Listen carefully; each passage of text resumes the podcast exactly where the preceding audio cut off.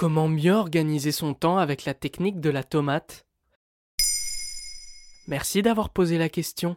Vous arrive-t-il d'avoir le sentiment que le temps vous file entre les doigts, que vous avez plusieurs heures pour effectuer une ou deux tâches simples, mais que vous n'avez pas vu l'horloge tourner? Le problème vient peut-être d'une mauvaise organisation de votre temps ou d'une tendance à la procrastination.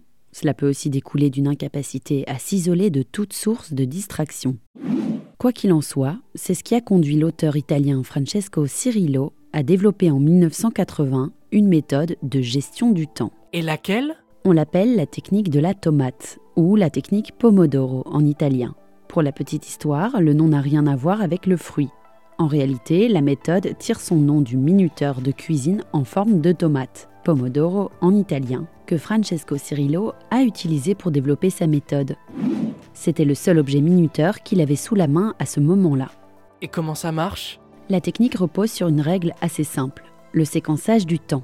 Elle part du principe que le cerveau humain ne peut se concentrer que durant 25 minutes d'affilée, après quoi il lui faut une pause.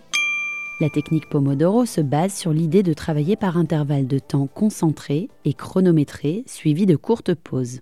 Tout ce qu'il vous faut pour commencer, c'est un chronomètre, qu'importe qu'il ait une forme d'automate ou non d'ailleurs. Ensuite, préparez la liste des tâches que vous devez accomplir pour la journée, voire les quelques heures dont vous disposez. Répondre à un mail en détail, envoyer un courrier recommandé, terminer une présentation ou contacter un client.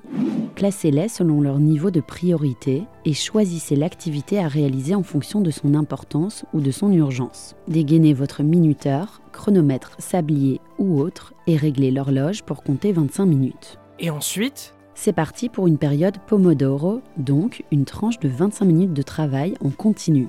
L'acte de régler le minuteur nous conforte dans l'idée qu'il n'y a plus rien d'autre à faire que de se concentrer sur la tâche. Après quoi, la cloche sonnera et il sera temps de prendre 5 minutes de pause. Se faire un thé, aller à la salle de bain, faire le tour du bloc, du jardin ou simplement passer une tête à l'extérieur. Après 5 minutes, on s'y remet.